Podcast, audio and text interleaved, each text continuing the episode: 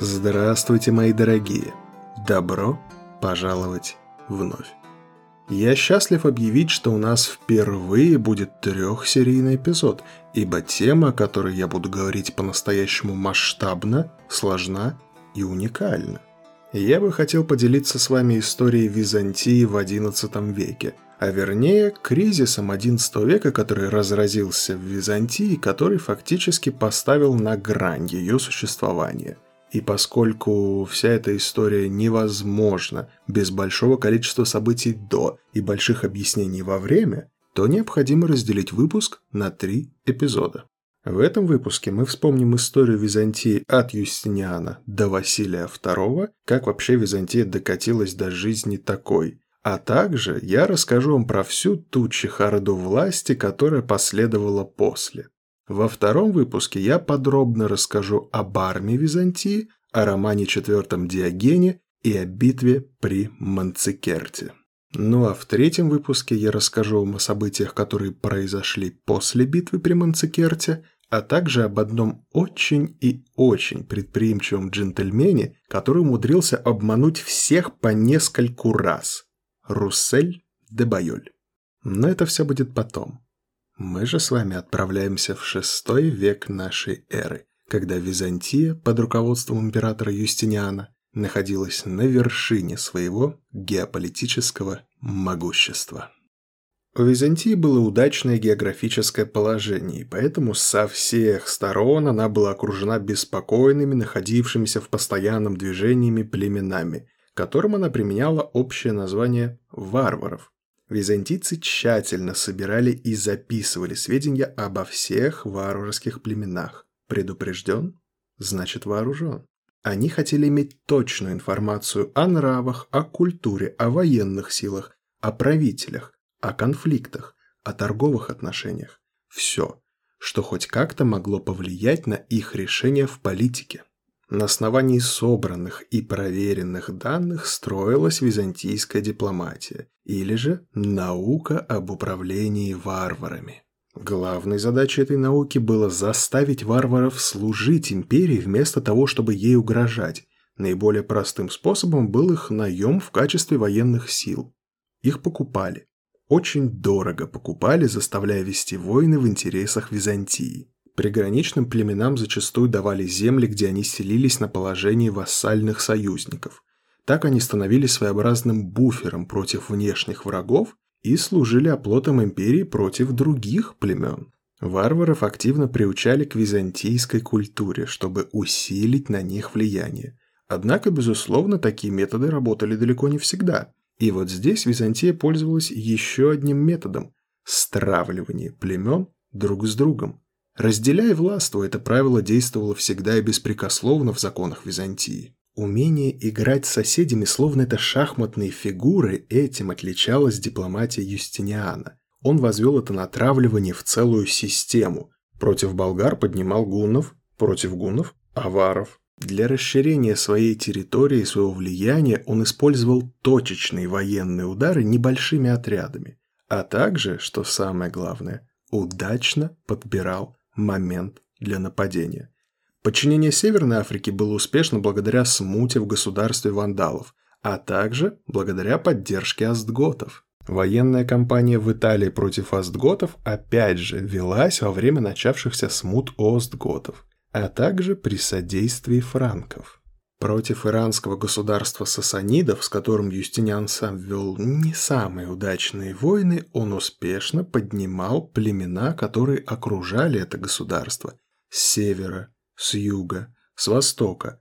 Подкуп внутренних чиновников, чтобы они начинали смуту. Это были основные методы, которые отвлекали государство сасанидов от войны с Византией. Эти методы помогали Византии оставаться стабильной на протяжении многих лет относительно внешних врагов. Но о какой стабильности мы можем говорить, когда начинается седьмой век и приходит арабское завоевание?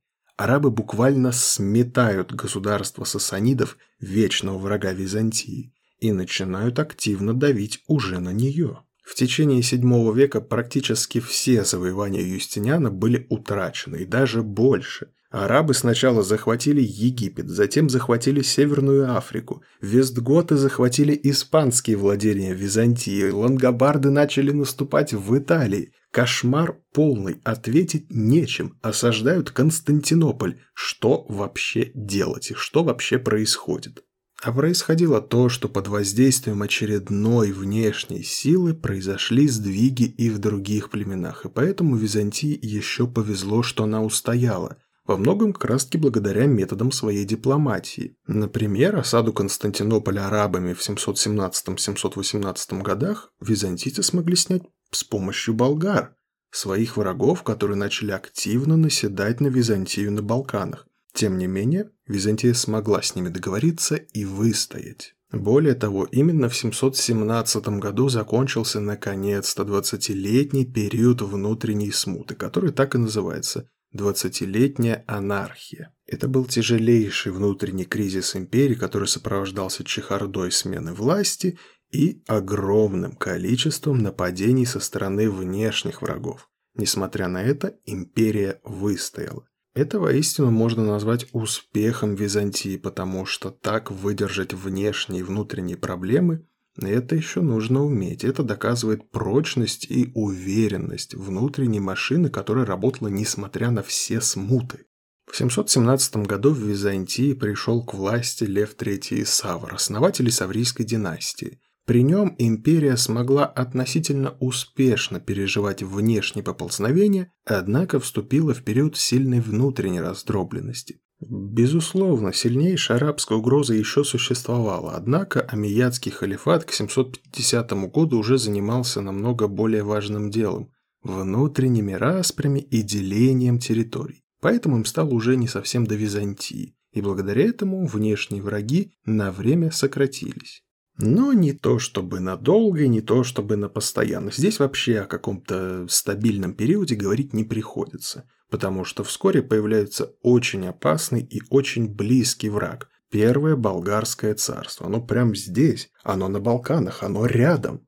И это тоже было очень большой проблемой для Византии. Война с болгарами затянулась очень надолго и дошла прямо до времен правления Василия II. Василий взошел на престол в очень раннем возрасте, ему было всего 18 лет. Михаил Псел, византийский историк XI века, писал о нем, что в юношеском возрасте он был очень избалованным, любил пьянки, попойки со своими друзьями, был очень любвеобильным человеком, то есть проводил все свое время в увеселениях и подобных развлечениях жизни. Однако уже в год его восшествия начался опасный мятеж Варды Склира. Против него был направлен Варда Фока-младший, Склир был разбит, но сбежал в Иран. Было еще несколько выступлений против власти императора, но они были подавлены. И новым приоритетом своей внешней политики, так сказать, для объединения и усиления страны Василий II выбрал Болгарию. Но в 986 году болгары на голову разбивают византийское войско императора. Он сам с трудом умудрился забежать, но был захвачен весь обоз. Практически вся армия, лояльная императору, была уничтожена. И мало того, в том же году зимой правитель Багдада отпускает Варду Склира. Он возвращается на восток империи и незамедлительно возобновляет восстание. Против него был направлен наместник Фем Антиохии, тот самый Варда Фока-младший, который уже разбивал Склира. Но как будто этого было мало. Варда Фока вместо того, чтобы разбивать Склира, как он уже это делал – предложил ему союз. Правда, вскоре передумал заточил его в тюрьму. Но сам начал восстание, которое стало еще более опасным для императорской власти. У Василия же уже просто не оставалось сил для борьбы с столь сильным соперником, поэтому именно тогда он обратился к Владимиру, князю Руси, для того, чтобы создать с ним союз и разбить Фоку. Но Василий решил пойти немного дальше, и здесь проснулась его сильная дипломатическая сторона. Помимо стандартного денежного вознаграждения, которое всегда выплачивалось племенам, которые участвовали в войне на стороне Византии, он впервые в истории предложил князю Владимиру руку своей сестры Анны, византийской принцессы. Владимир желал союза с Византией, а Византия желала подчинить Русь и ввести ее в зону своего влияния. Результат – взаимные договоренности. Русь была крещена, брак с Анной состоялся, союз с Византией был оформлен. Владимир послал шеститысячное войско на помощь Василию, и впоследствии эти варяги в течение долгого времени служили императором в качестве придворной стражи, участвуя во многих войнах. О варяжской гвардии мы поговорим в следующих выпусках, она еще сыграет очень большую роль. Но результат оказался налицо. Мятеж был подавлен, пускай и не сразу. Но Василию еще оставалось победить Болгарию, которая, естественно, воспользовалась смутой и начала наседать на империю. В результате нескольких кровавых битв Византия смогла потеснить болгар, а уже затем в решающем сражении при Клейдионе окончательно их разбить. После победы ему досталось порядка 15 тысяч пленных болгар. Что Василий сделал? Он приказал их всех ослепить. Он оставил каждой сотне по одному поводырю с одним глазом, а затем отпустил всех на свободу. И это, а также прочие жестокие победы позволили Василию через четыре года окончательно покорить Болгарию, а также обеспечили его прозвищем – «Болгаробойца». Согласитесь, такие действия не очень походят на человека, который буквально несколько лет назад предавался пьянкам, особо ни о чем не беспокоился, не волновался и в целом был не особо серьезным правителем. Однако длительные опасные смуты и восстания, войны с другими государствами, заговоры сделали его совершенно другим человеком. Он стал очень мрачным, подозрительным, никому не доверял и никогда не испытывал привязанностей. Он вел очень аскетичную жизнь воина, заботясь о своем войске намного больше, чем о повседневном благополучии. Его не интересовала ни придворная роскошь, ни науки и искусство, ни какие бы то ни было пьянки и веселья. Все это стало ему чуждым. Он буквально убежал от всего этого, как только ощутил реальную опасность за трон и за свою жизнь. Но при всем при этом Василий не стал деспотом, он был весьма рациональным человеком и вел, например, весьма эффективную экономическую политику. Так он вел алиленгии. Этот налог накладывался на собственников земли, если их бедные соседи не могли в полном объеме уплатить подати, или же если соседствующие земельные участки были брошены хозяевами. Предыдущая версия алиленги, введенная Никифором I, была направлена против крестьян – и она сводилась к тому, чтобы максимально выкачать денег из крестьянской общины. Василий поступил по-другому. Он не доверял крупным землевладельцам, а потому решил их ослабить, причем в очень аккуратной форме. При этом система была довольно гибкой, и, например, в неурожайные 1021-1025 годы налоги заметно снижались. Также Василий смог добиться значительных политических успехов и на Востоке, и на Западе, он смог заключить союз с Венецией. Византии нужен был сильный союзник на море с большим количеством кораблей, чтобы у Византии была возможность перебрасывать войска или снимать морские осады. Венеция стала таким союзником. Они помогли Византии зачистить Адриатическое море от пиратов, а в 1002 году даже помогли снять осаду с города Бари, который находился под контролем Византии и осаждался арабами. Потом они помогали перевозить византийские войска в Южную Италию. Ну, естественно, это все было не за бесплатно. Венеция добилась снижения таможенных пошлин для себя в 7 раз.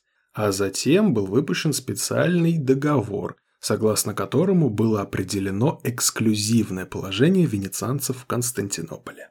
Через много лет это очень сильно аукнется ростом зависимости византийской экономики от Венеции. Но это будет потом. На момент правления Василия II это был весьма выгодный союз. На востоке Василию также будет сопутствовать удача. Он захватит часть территорий у Грузии и Армении, а с их правителями заключит выгодные соглашения. Таким образом, к 1025 году, году смерти Василия II, его империя достигла наибольшего расцвета и наибольшего могущества, которого она достигала со времен арабских завоеваний. Были заключены выгодные соглашения, казна была в прекрасном состоянии, сильная армия, расцвет культуры. Его преемнику доставалось все это, и были все возможности для дальнейшего расширения. Но было одно «но». Не было нормального наследника. Император Василий дожил до 67 лет, очень почтенный возраст. У него было очень крепкое здоровье, он был закаленным человеком, но при этом он ни разу не был женат. У него не было даже официальной любовницы, какого-то гарема или чего-то подобного. Он словно отстранился от всего. Неизвестно ничего о каких-либо внебрачных связях или внебрачных детях. Он не удосужился обеспечить нормальную линию наследования. Наследником был его младший брат Константин, который был его младше всего на два года, то есть уже очень преклонного возраста человек.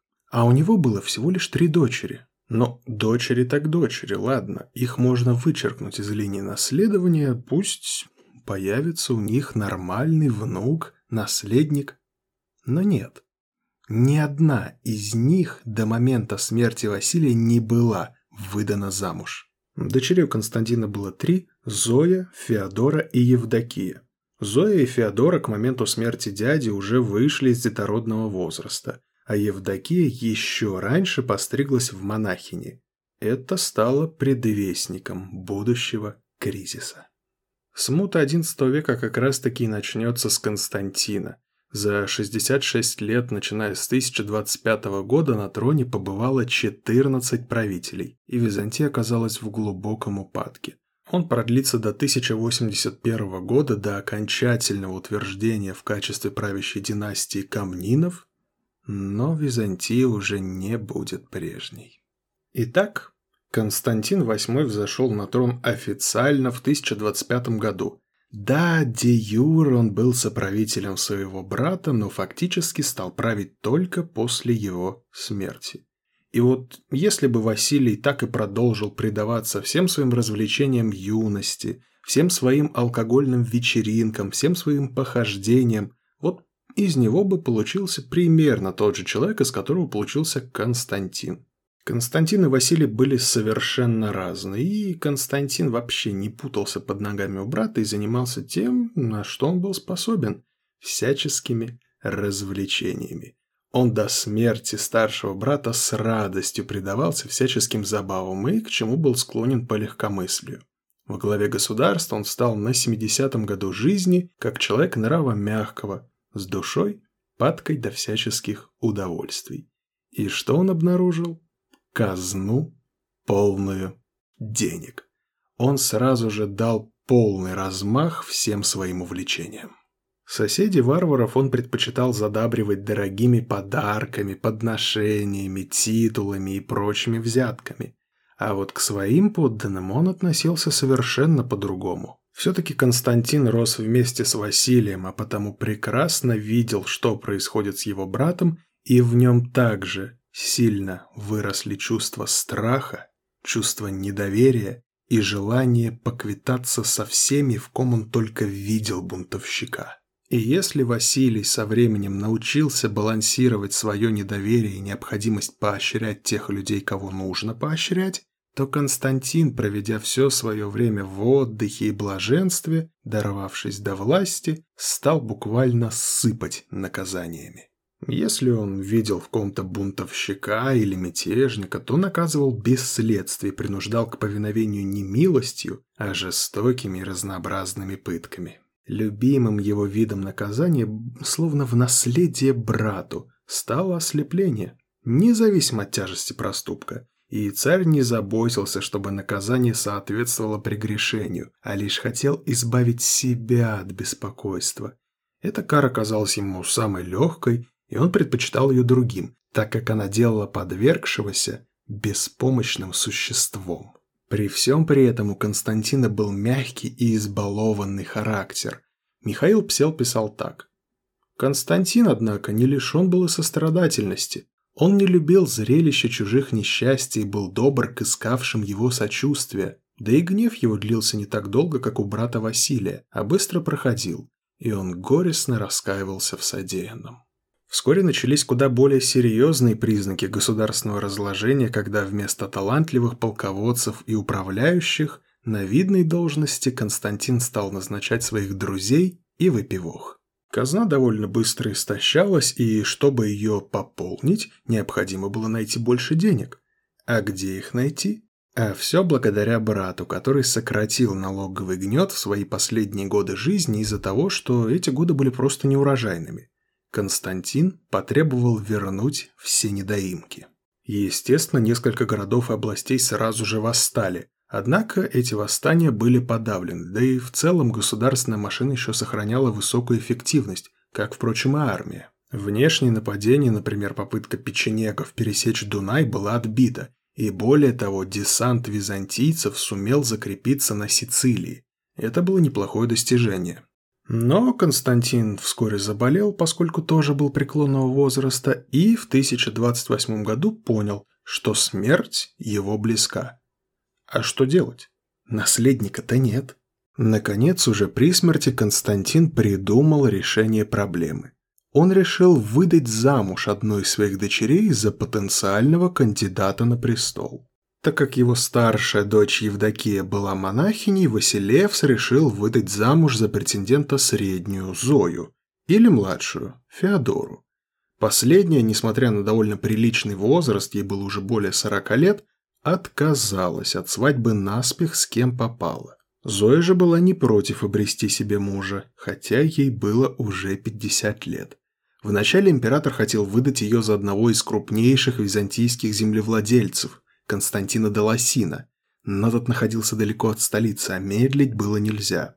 По итогу решили обратиться к тому, кто уже был рядом. В мужье Зои был избран префект Константинополя Роман Аргир. Роман происходил из древнего и знатного рода, зарекомендовал себя как хороший градоначальник, но было две проблемы. Ему было 60 лет, и он был женат. Но Константин свой выбор уже сделал, и было поздно что-то менять. Он понимал, что идут его последние мгновения. И поэтому император предложил Роману выбор – руку дочери и затем трон, либо ослепление. Будучи религиозным человеком, Роман сомневался, стоит ли ему принять это предложение. Но его сомнение разрушила его же жена Елена – она сама ушла в монастырь, где вскоре и умерла. Предложение императора пришлось принять, и 12 ноября 1028 года состоялась церемония бракосочетания. А уже спустя день или два Константин VIII умер. Роман, несмотря на свой возраст и большое положение в византийской иерархии, оставался крайне романтическим человеком, а потому, зайдя на трон, обещался править в соответствии с примером Октавиана Августа и Марка Аврелия. И в целом начало правления Роман отметил вполне достойно. Он выкупил тысячу пленных византийцев у печенегов, чем снискал заслуженную славу среди народа. А аристократию порадовал, вернув сосланных при Василии II и Константине VIII. Масштабирование личности от градоначальника Константинополя до императора Византии прошло неудачно. Михаил Псел писал так. Он посвятил себя двум занятиям – наукам и военному делу. Но в последнем был совершенно невежественным. Самомнение и напряжение сверх меры сил души ввели его в заблуждение в вещах весьма значительных. Тем не менее он раздувал любую тлевшую под золой искру мудрости и собирал все ученое племя. Я имею в виду философов, риторов и всех тех, кто занимались или, по крайней мере, считали, что занимаются науками. Если бы эти страсти были не баловством и хвостовством, а истинным стремлением, он принес бы немало пользы государству. Но дальше намерений он не пошел. Более того, возбудив радужные надежды, сам же их и разрушил своими делами. Возомнив себя великим полководцем, он сам отправился воевать с сирийскими арабами и был разгромлен в битве при Аазазе. Соотношение сил было чуть ли не 10 к 1 в сторону византийцев. Однако, благодаря умелой засаде, арабы их разгромили. Армия бежала. Талантливый полководец Георгий Маняк сумел кое-как исправить ситуацию, возвратив большую часть того, что арабы захватили. Роман явно немного спустился с небес на землю и поручил Маниаку продолжать войну, которая закончилась успешно в пользу Византии. Вместо войны Роман решил заняться архитектурой и строительством, однако те стройки, которые он начинал в Константинополе, ничем хорошим не заканчивались. Практически все выделяемые деньги просто разворовывались. И недовольство Романом росло все сильнее. Недовольные политикой Романа собирались вокруг сестры Зои Феодоры. Но поскольку и Зоя не любила свою сестру, и Роман опасался возможных заговоров, их судьба была предрешена. Феодору Роман обвинил в стремлении к захвату власти и вынудил уйти в монастырь, а ее ближайших сторонников подверг бичеванию и ссылке. Стратик Фессалоник Константин Диоген, не выдержав пыток или страшась позора, бросился с тюремной стены и разбился насмерть. Однако, несмотря на объединяющий фактор в виде внешних врагов, у Романа и его супруги все было не так хорошо в личной жизни. Во многом благодаря тому, что они были уже очень пожилыми людьми, у них никак не получалось зачать ребенка. Они обращались к различным врачам, к ведунам, к кому только угодно. Все старались передать им какие-то советы, давали амулеты, различные снадобья. Ничего не помогало. У Романа не получалось зачать наследника и основать свою династию.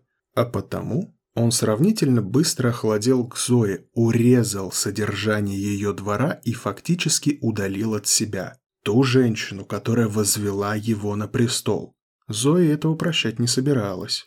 Поначалу она просто начала развлекать себя любовниками. Одним из ее первых любовников стал Константин Мономах, который в будущем тоже станет императором. А ее следующим любовником, который стал надолго ее спутником по жизни, стал Михаил Пафлагон. Он был примерно на 30 лет младше императрицы и был младшим братом Евнуха Иоанна, одного из самых влиятельных евнухов во дворце. Через несколько лет Зоя вообще перестала скрывать в том, что она встречается и находится в отношениях с Михаилом. Более того, их часто заставали вместе, и она даже сажала его на императорский трон и давала скипетр, говоря, что это будет следующий император. Роман про это, конечно же, знал, но предпочитал закрывать на это глаза, так как, вероятнее всего, полагал, что один любовник у его жены намного лучше, чем огромный гарем, и поэтому он это принимал. Однако вскоре ему это очень сильно аукнулось, поскольку он не распознал удар сзади. К середине 1033 года Роман занемог. Очевидно, с ведома супруги Михаила ему стали давать медленно действующий яд. Об этом упоминают практически все историки, которые описывали эти события. И к весне следующего года император уже едва держался на ногах, походил на труп ужасным видом но тем не менее очень упорно цеплялся за жизнь и за власть, и, невзирая на свою болезнь, присутствовал на всех мероприятиях. Так продолжаться больше не могло. 11 апреля 1034 года перед очередным выходом Василевс решил сходить в баню. После омовения он вошел в бассейн вместе с сопровождающими его людьми и когда самодержец по своей привычке опустил голову под воду, они сдавили ему шею и довольно долго держали его в таком положении, чтобы он не мог дышать, но потом отпустили и ушли. Судя по всему, приказ о такой попытке добить Романа отдала сама Зоя. Император смог очнуться и позвал на помощь, после чего был перенесен в свою спальню.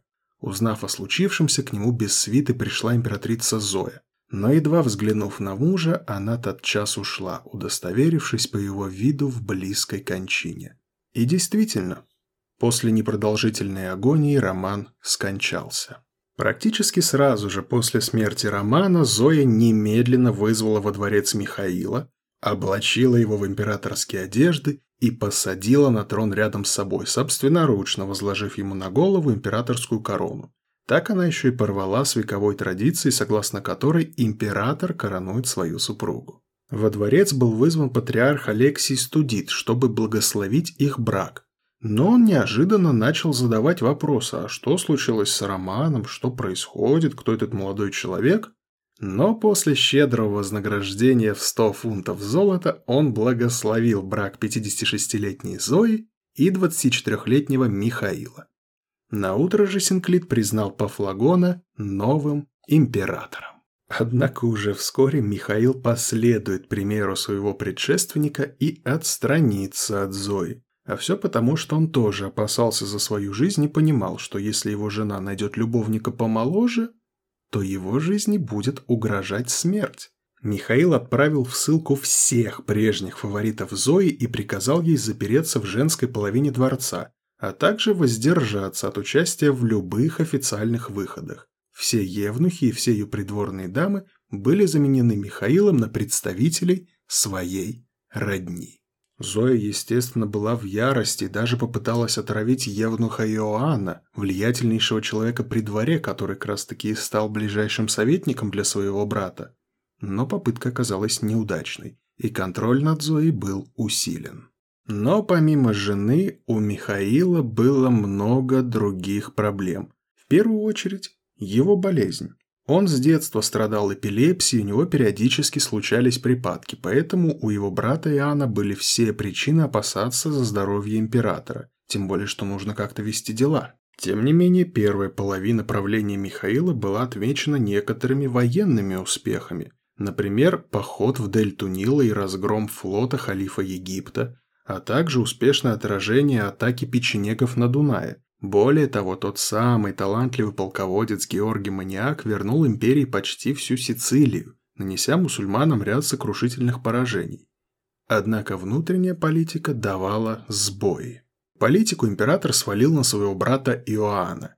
И он был очень интересным и талантливым человеком, но талантливым в воровстве. Он прекрасно понимал состояние финансов империи, понимал, что необходимо сделать, был умен но вводил такие меры, которые позволяли выкачивать все больше и больше денег на нужды казны, а казна тратилась на то, на что они хотели. Финансовая политика, помимо новых поборов и налогов, влекла также грязные приемы, такие как порча монеты. Это вело к обогащению торговой знати и обнищанию основной массы населения.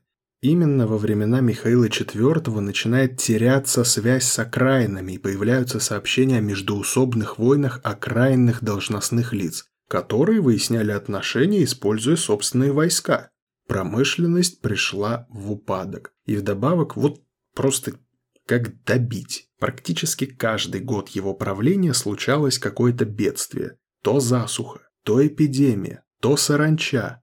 В общем, Невезение на невезении в сочетании с неудачной внутренней политикой. Михаил IV же с каждым годом все больше отстранялся от императорской власти и все больше начинал отношения с различными монахами-отшельниками, с различными тайными персонами, у которых он пытался узнать пути очищения, поскольку к тому времени он уже болел водянкой и практически перестал жить полноценно.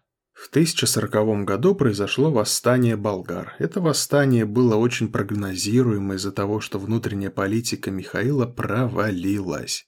Однако он, уже находясь при смерти, смог собрать войско и выступить в поход. Византийцы прекрасно воспользовались распрями в лагере восставших, а затем разбили их армию. И вот в конце 1041 года Михаил с триумфом въезжает в столицу. Прибытие это было похоже на траурную процессию, Псел описал его так. И вот он торжественно въезжает в столицу, а весь народ высыпает ему навстречу. Видела я его. Он трясся на коне, как покойник на катафалке, а его пальцы, державшие поводья, были как у гиганта, толщиной и величиной в руку. До такой степени воспалилось у него нутро. Лицом же он вовсе не походил на себя прежнего. Таким образом, он показал ромеям, что воля может поднять и мертвых а рвение к прекрасным делам одолеть телесную немощь. А император вскоре почувствовал свой близкий конец. Поскольку последние годы он намного больше занимался спасением души, чем управлением государством, то в последние дни он принял монашеский постриг и вскоре скончался. Зоя стала вдовой уже во второй раз. Однако в этот раз был наследник. Племянник Михаила IV Михаил Михаил Пятый Калафат приходился племянником Иоанну, и Михаилу IV по флагону, так как у них была еще сестра Мария, сыном которой он и являлся. Еще при жизни Михаила IV он и его брат поняли, что зачать наследника не получится, а придумать-то что-то нужно. И поэтому было сделано предложение Зои усыновить Михаила V, чтобы сохранить род. Зоя согласилась, и произошла церемония усыновления Михаила Калафата Зоей и Михаилом IV по флагонам. Но вскоре Михаил попал в немилость к императору и был выслан из Константинополя. Несмотря на немилость, Михаил остался наследником престола, и когда Михаил IV скончался, Михаил V вернулся в Константинополь и стал императором. Придя к власти, Михаил сразу же учинил новые порядки. В первую очередь он сделал своего другого дядю, Евнуха Константина, вторым человеком в государстве. Он презирал знать и искал поддержки у богатых горожан, а также назначил своего отца главой флота. Уже можно понять, куда вели его действия и что произойдет дальше. Уже вскоре Иоанн понял, что совершил просто роковую ошибку, назначив своего племянника Цезарем, и начал думать о его замене.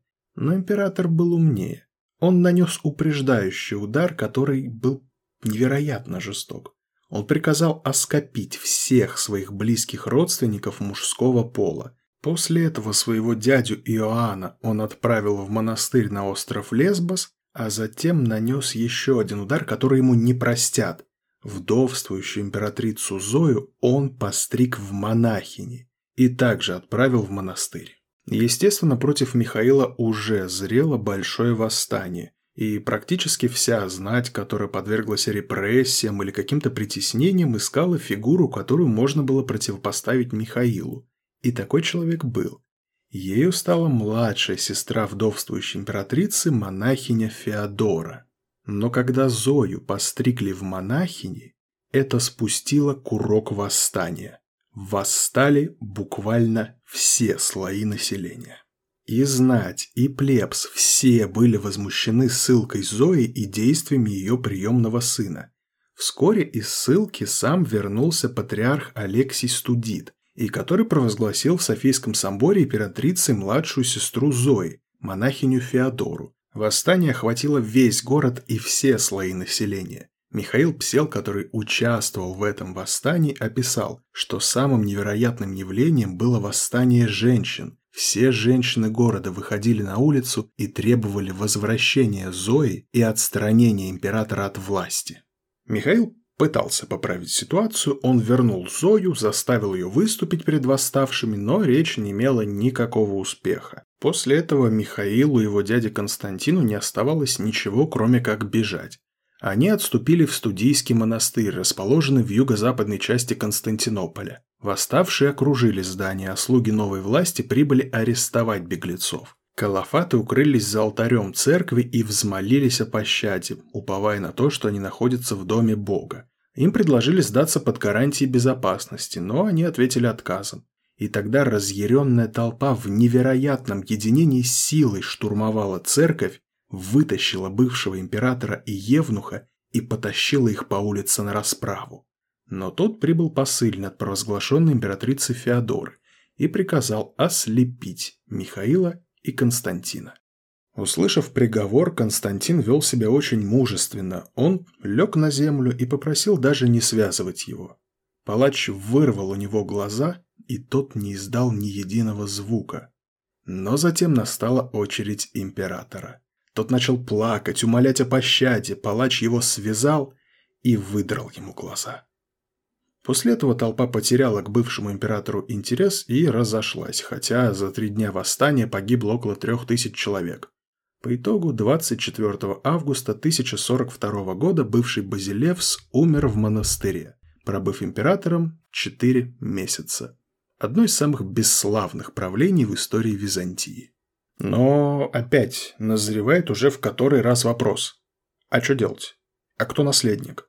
И Синклит, собравшись, не мог принять решение о том, какой из сестер передать власть. Многие склонялись к кандидатуре Зои, видя в ней незыблемость существующего режима.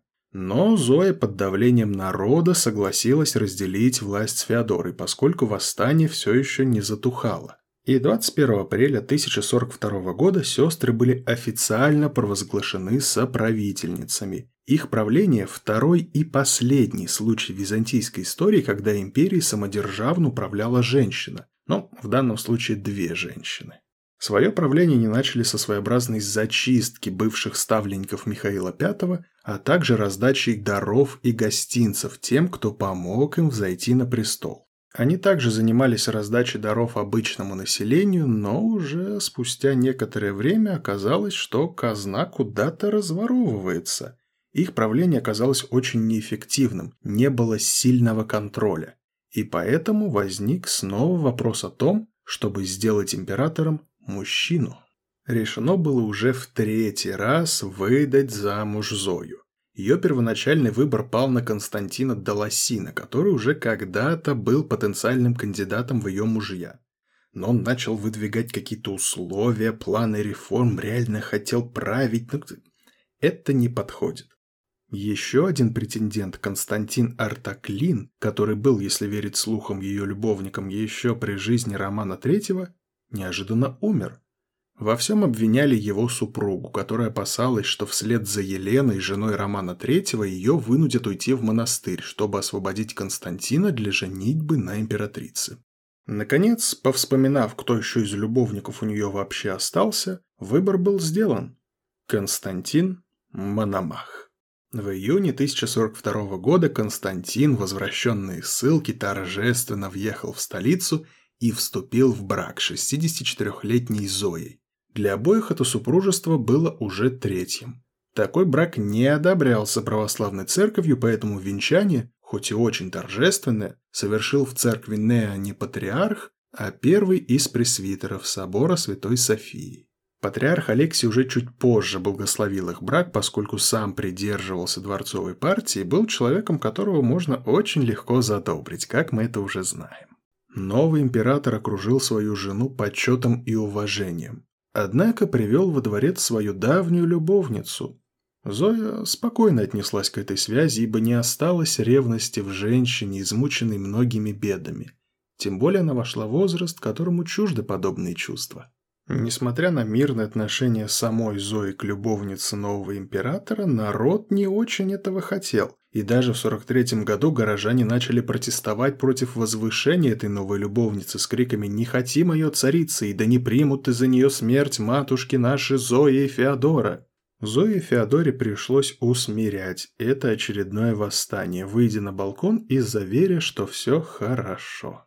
В том же 1043 году произошел последний поход Руси на Константинополь. Им командовал сын Ярослава Мудрого Владимир Ярославич. О причинах похода до сих пор ведутся споры, но армия Руси потерпела полное поражение, и Константин IX получил контрибуцию. Однако в знак заключения мира с Русью Константин выдал свою дочь от первого брака или, как предполагают некоторые авторы, иную близкую родственницу замуж за другого сына Ярослава, Всеволода. И мальчик, который родится в 1053 году от этого брака, получил от родителей прозвище по деду – Владимир Мономах. Этот человек нам уже очень хорошо известен во многом благодаря своей удачной политике. Что же касается оригинального Мономаха, его политика была далеко не такой удачной, какой она была у его внука. Несмотря на то, что современники описывали Константина человеком свободным от высокомерия, доброжелательным, улыбчивым, большим шутником, это же и стало для него проблемой, поскольку он проявил себя с удивительной несерьезностью невоздержанностью к своим государственным делам. Он редко о них думал – Намного чаще он размышлял о том, как организовать то или иное пиршество или ту или иную охоту. Его рука оказалась недостаточно сильной, и практически сразу же после его воцарения начался каскад внутренних восстаний. Одним из первых восстал знаменитый полководец Георгий Маниак. Его отправился успокаивать Стефан Севастофор. Он фактически победил Маниака а после этого восстал сам. И пришлось затем успокаивать уже Стефана. Самым опасным было восстание 1047 года под началом Льва Торника, другого популярного и очень талантливого военного руководителя, которых император предпочитал менять на евнухов, потому что талантливым военным руководителям он не доверял. Он даже осадил Константинополь, а шальная стрела чуть не убила императора во время этой осады, Однако, вместо того, чтобы взять город штурмом, он решил дождаться мирной сдачи города. Но горожане были против такой ситуации, поскольку они видели, что вокруг города все пылало, и они опасались подобной участи. По итогу со временем ему пришлось отступить, и восстание было подавлено. Казна опустела, и Константин IX взялся пополнять ее налогами. Тюрьмы оказались забиты должниками, многие церкви и монастыри лишились субсидий. В целях экономии император допустил смертельную ошибку. Он сократил стартиотское ополчение и распустил 50-тысячное вспомогательное грузинское войско. Эти действия были не просто глупыми, они были идиотскими. Сократить расходы на армию ровно в те годы, когда началась активная агрессия со стороны внешних врагов. С севера начали давить печенеги, с востока прибыла новая угроза – сельджуки, опасные и очень коварные соперники. В Европе дела обстояли еще хуже. Мало того, что восстали сербы и они активно громили восточные контингенты Византии, так еще и в Италии практически все земли были утеряны. Также, чтобы окончательно добить политику Константина IX, за несколько месяцев до его смерти христианская церковь раскололась на католическую и православную. Началось все с того, что в 1053 году были закрыты латинские церкви в Константинополе. Путь к примирению найти не удалось, и в 1054 году в соборе Святой Софии папские легаты объявили о низложении патриарха Константинопольского и его отлучении от церкви. Он же, в свою очередь, предал легатов анафеме. Ну а дальше финалом всей его жизни стал очередной династический кризис. А все потому, что его соправительницей была Зоя, но когда она в 1050 году умерла, его новой соправительницей стала Феодора. И поэтому, когда в январе 1055 года Константин скончался, она стала новой императрицей Византии. Взойдя на престол, Феодора вспомнила прошлое и заявила «Я замуж не пойду. Делайте, что хотите». По итогу она реально не пошла замуж, а вокруг все делали, что хотели. Примерно так прошли полтора года ее правления. В августе 1056 года она скончалась, перед этим выбрав в качестве преемника Михаила VI Стратиотика, который был главой военной казны. На престол его выдвинула группа столичных чиновников, и Феодора утвердила их выбор. Так появился новый император, который поначалу казался хорошим, достойным кандидатом. Но я думаю, всей этой истории мы уже вынесли очень большой урок. Я тут с вами уже 50 минут про все это рассказываю, а сколько было вариантов, когда хороший, приемлемый кандидат по итогу становился крайне неприятным человеком. Нетрудно догадаться, что здесь произошло то же самое. С выбором наследников все было очень и очень плохо. Став императором, Михаил стал щедро раздавать чины и награды. Он буквально осыпал людей золотом и о происходящем стало известно воинам, и самые отборные из них в пасхальные дни 1057 года прибыли в Константинополь. Они надеялись добиться таких же, а то еще и больших милостей, поскольку все-таки это был человек, который их обеспечивал финансами. Однако император обошелся с ними совсем не так, как они ожидали. Для начала он выругал их всех, затем вывел на середину их предводителя Исака Камнина и его заместителя и осыпал их отборной бранью за то, что он чуть было не потерял Антиохию, а он-то ее удержал. Товарищи, которые ожидали милости и золота, получили оскорбление и обиду. Солдаты пытались вступиться за своего лидера, но Михаил заставил их замолчать и всем отказал в своем благоволении. Камнин, естественно, уехал, будучи оскорбленным таким отношением. Но уже совсем скоро вернулся в составе огромного войска, которое стянул из восточных фем империи. А все потому, что он рассказал об этом другим военным руководителям, и они подумали, если с Исаком так, то и с нами будет так же, а то и хуже. Поэтому они собрались и пошли менять власть. Михаил незамедлительно вступил в переговоры. Он хотел назначить Исаака своим наследником, Однако уже было поздно, и восстание и возмущение Михаилом перекинулось в саму столицу. Народ, несмотря на недавние подарки, захотел нового императора. Более того, даже сам патриарх провозгласил Исаака императором, а Михаила обвинил во всех возможных грехах. И когда к нему пришли и стали уговаривать отречься, Михаил не стал сопротивляться. Он скинул свои пурпурные туфли, принял схиму и поселился в частном доме, после чего он прожил еще два года. А императором стал Исаак Камнин. Но Камнину также не суждено было править долго, несмотря на то, что это был человек из влиятельной семьи, богатый и в целом успешный военный руководитель, он взялся очень резко реформировать государство, благодаря чему навлек на себя довольно большое количество неприятелей. Он оказался очень принципиальным человеком, который по-настоящему заботился о государстве, и он принялся выжигать каленым железом все мешающее, на его взгляд, жизни государства, причем с невиданной энергией. Он отнимал поместья у аристократии и богатых монастырей, защищал интересы бедняков, сурово карал за дурное обращение с крестьянами, строго следил за деятельностью ремесленных коллегий и безжалостно расправлялся с казнокрадами. Его политика вызывала недовольство практически у всех слоев знати, а также у его родственников, которые хотели поживиться за счет государственной казны. Но Исаак не позволил.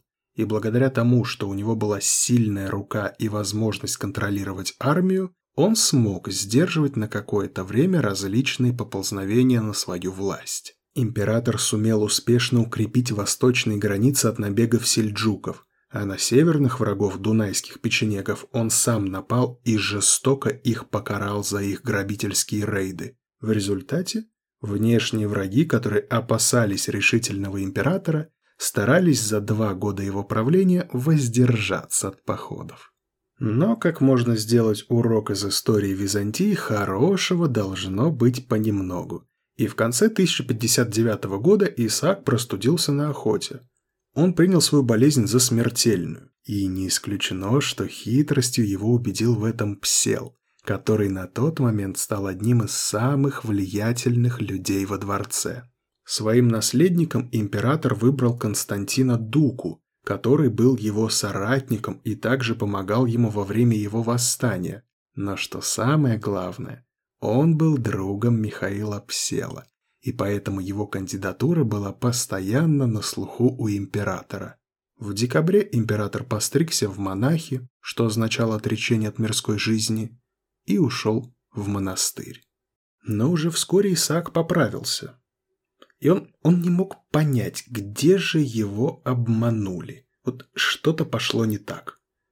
И поэтому он попытался восстановить свою власть, но у него уже ничего не получилось. Он смирился и последний год своей жизни провел в монастыре, где и умер. Но, как известно, империя не может без императора, и поэтому Константин X Дука принял власть и начал свое царствование. И вот теперь мы с вами делаем паузу, потому что выпуск и так получился очень большим, очень масштабным, с большим количеством переплетений, интриг, и, что самое главное, просто сложный для восприятия. Он идет практически час, мой самый длинный выпуск. Поэтому я делаю небольшую паузу, чтобы у нас была возможность переосмыслить и понять все то, что произошло, выдохнуть и затем подготовиться к новому этапу истории Византии. Ведь следующим императором после Константина X Дуки становится Роман IV Диоген. А как я ранее уже сказал, его жизнь и его история будет обсуждаться в отдельном выпуске. Ну что же, вот и конец этого самого длинного выпуска на данный момент на моем канале. Спасибо всем, кто был со мной на любом этапе этого выпуска, кто дослушал, кто слушал и кто будет слушать. Спасибо вам огромное, что поддерживаете меня. Это очень важно. Ну а я же прощаюсь с вами. И до новых скорых встреч.